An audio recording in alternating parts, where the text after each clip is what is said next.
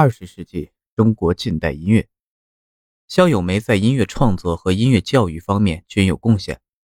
音乐创作上，他有意识地联系当时的社会现实，创作了一些提供给一般群众演唱的歌曲。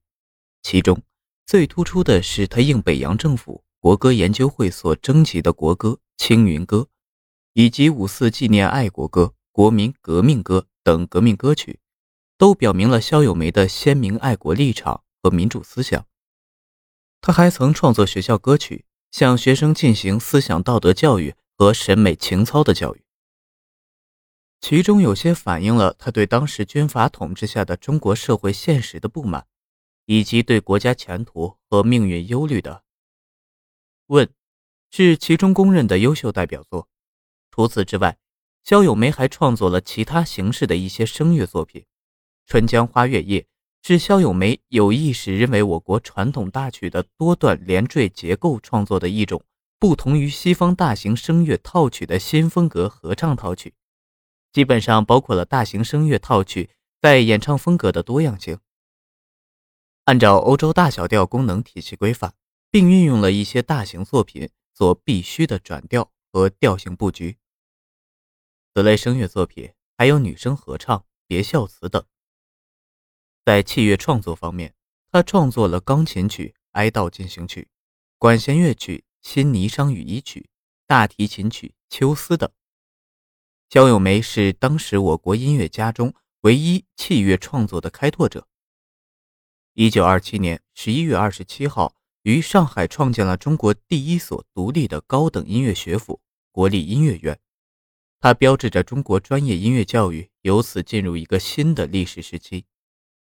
国立音乐院初建时，蔡元培兼任院长，肖友梅任助教主任，全面掌管学校的教学行政工作。次年九月，蔡元公因公辞去音乐学院院长一职，由肖友梅代理院长。一九二九年八月，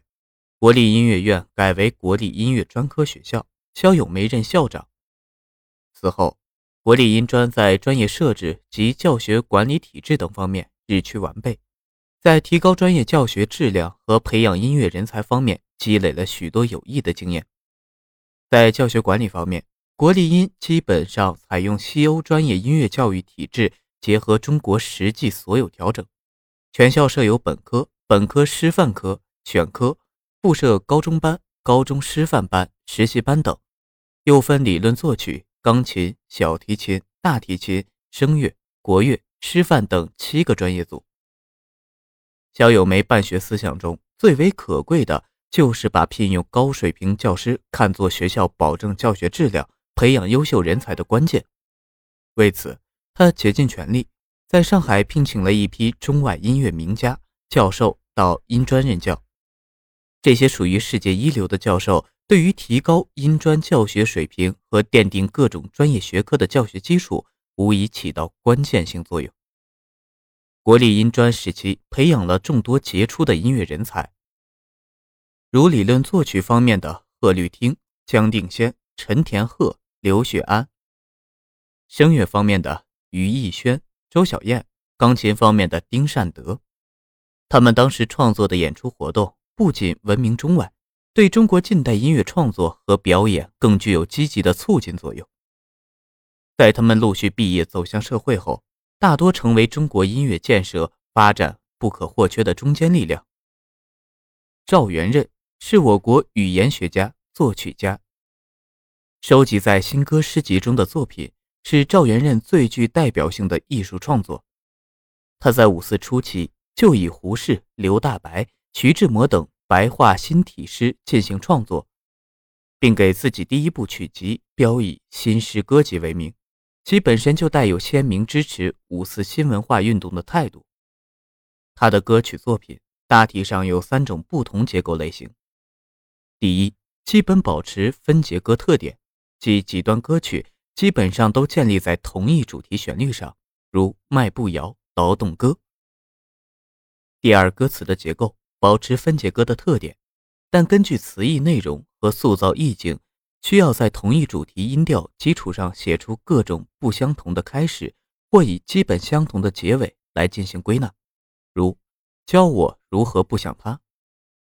第三，整个作品音乐的展开建立在统一主题基础上，随着歌词的发展来谱写的多段连缀结构，既不合头又不合尾，如上山。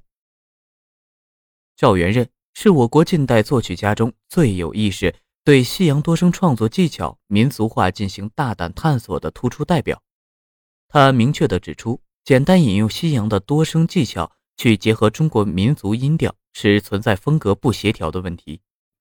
因此，如何在这方面进行有关民族化的试验是十分必要的。不仅赢得了当时音乐听众的欢迎和音乐家的赞赏，还对后来我国歌曲创作，特别是艺术歌曲的创作，产生了十分深远的影响。赵元任曾将不少我国民间小调做了多声配置、钢琴伴奏的实验，如《孟姜女》《凤阳花鼓》等。对我国民间歌调进行这样的多声处理，在中国近代音乐史上，他是一个始创者，具有相当的创新意义和学术价值。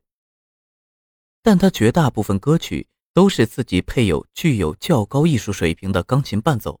他对钢琴伴奏组织体的音型选择及其变化也考虑得十分得体。他很善于根据作品形象刻画的要求。创造出既能概括其总体合适的特殊音型。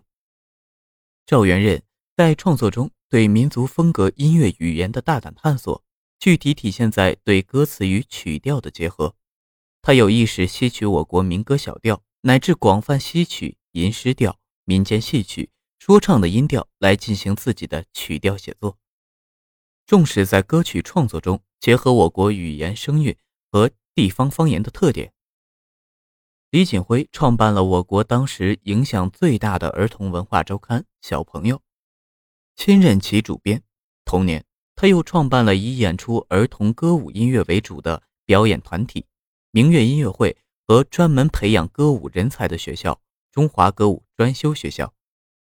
并为此创编了大量儿童歌舞音乐，对我国当时的普通音乐教育有极大的影响。李锦辉的儿童歌舞音乐。主要创作于二十世纪二十年代，主要的形式为儿童歌舞表演和儿童歌舞剧两种。在李锦辉二十年代所写的二十四首儿童歌舞表演曲中，以《可怜的秋香》《三个宝宝》《老虎叫门》等影响最为突出。他善于结合儿童的生活现实，抓住儿童的生理心理特点去选择题材、构思情节，并以儿童能理解的。富于形象的艺术语言去进行表达，高度口语化和旋律进行的优美动听、平易通顺。李锦辉自1920年开始编创并逐步形成儿童歌舞剧，虽是为儿童写的，而且并不是完整意义上的歌剧，但是它有情节、有人物，有专门为几个登场人物在规定情节中抒发此时此地的心情而设计的独唱、齐唱、对唱。以及载歌载舞的场面、纯舞蹈的场面、个人内心独白的场面等，因此它基本上具备了歌剧的一些主要特征，可以说是中国的歌剧雏形。李锦辉在八年间先后完成了十二部儿童歌舞剧，为中国新歌剧的创作积累了最早的经验，揭开了中国歌剧发展史的第一页。代表作《麻雀与小孩》，刘天华。是近代中国器乐建树卓著的杰出音乐家，他的一生为改进国乐而奋斗不息。他对中国器乐有着多方面的贡献，而以二胡音乐最为突出。他开拓了二胡独奏音乐之新天地，并使之成为极富表现力的音乐。他还在二胡、琵琶音乐创作、教学、演奏以及乐器改革、传统音乐记录等方面建立了重要的业绩。在演奏方面，他不拘一格地借览吸收其他中西乐器的演奏技术，如类似古琴演奏的泛音，如良箫；单弦卡系的大幅移动、把位与模拟自然音响，空山鸟语；小提琴的某些功法，如光明行等，大大丰富了二胡的演奏技巧。在乐曲组织结构与音乐发展方面，既采用了散板如悲歌和带引子。尾声的自由多段体结构，如空山鸟语等中国传统器乐因素。又成功的吸收了西洋音乐的和弦爬音和静关系转调，如光明行；变奏曲式的结构原则，如烛影波红；自然音与变化音的并用，如悲歌等因素。刘天华的二胡音乐还不限于演奏技术与艺术形式的进步，而且在表达思想、情感等方面为二胡注入时代精神。在他的作品中，有相当一部分反映了五四时期知识分子不满现实而又看不到光明前景的彷徨、苦闷心情，如《病中吟》《悲歌》。他对民族器乐教学，尤其是二胡教学，有着重要的贡献。首先是通过他的二胡教学实践，为二胡在高等艺术教育中争夺了合法的地位。他参考小提琴、钢琴等西洋乐器的教学经验，编写了包括四十七首练习曲的《南胡练习曲》和一套琵琶练习曲，努力探索科学的教学体系，改变了二胡、琵琶口传心授的旧教学方法，而使之纳入近代专业音乐教育的轨道。他对二胡的其他方面也有着重要的改进，如改制二胡，从改良其音色、音质，创造了二胡功法、指法及其他演奏符号，使二胡音乐的记谱法规范化。还用小提琴固定音高定弦法等，这些关系到二胡艺术表现、传播、教育的基础建设，有效地促进了近代二胡艺术的发展。刘天华还参照西洋记谱法。改进了传统的公车谱，使用五线谱和公车谱，根据实际演唱记录了京剧唱腔梅兰芳歌曲谱，是近代中国科学的记录整理存活的传统。王光奇是最早采用比较音乐学的方法进行音乐理论研究的音乐家，其研究成果主要是《东西乐制之研究》与《东方民族之音乐》两本书。在中西音乐比较研究中，他独创性的把世界音乐划分为中国乐系、希腊乐系、波斯阿拉伯乐系三大乐系，对比说明中国乐系在世界音乐中的地位与影响。为改变中国音乐的落后状况，王光奇从1923年开始，较为全面、系统地将西方音乐介绍给国人。他先后著述了《欧洲音乐进化论》等多种论文及专述。旨在使国人了解西方音乐文化进行的科学性，以资借鉴。王光奇在中国传统音乐推向世界方面也有很大的成绩。他先后在德国的一些刊物上发表了多篇介绍中国音乐的文章和著作，其中有《论中国音乐》《论中国记谱法》《论中国古典歌剧》等，在近代东西方文化交流史上贡献很大。王光奇提出了以实物为重。典籍次之，推类又次之的研究方法，对后人用科学的方法来整理研究我们的民族音乐文化遗产起到了很大的作用。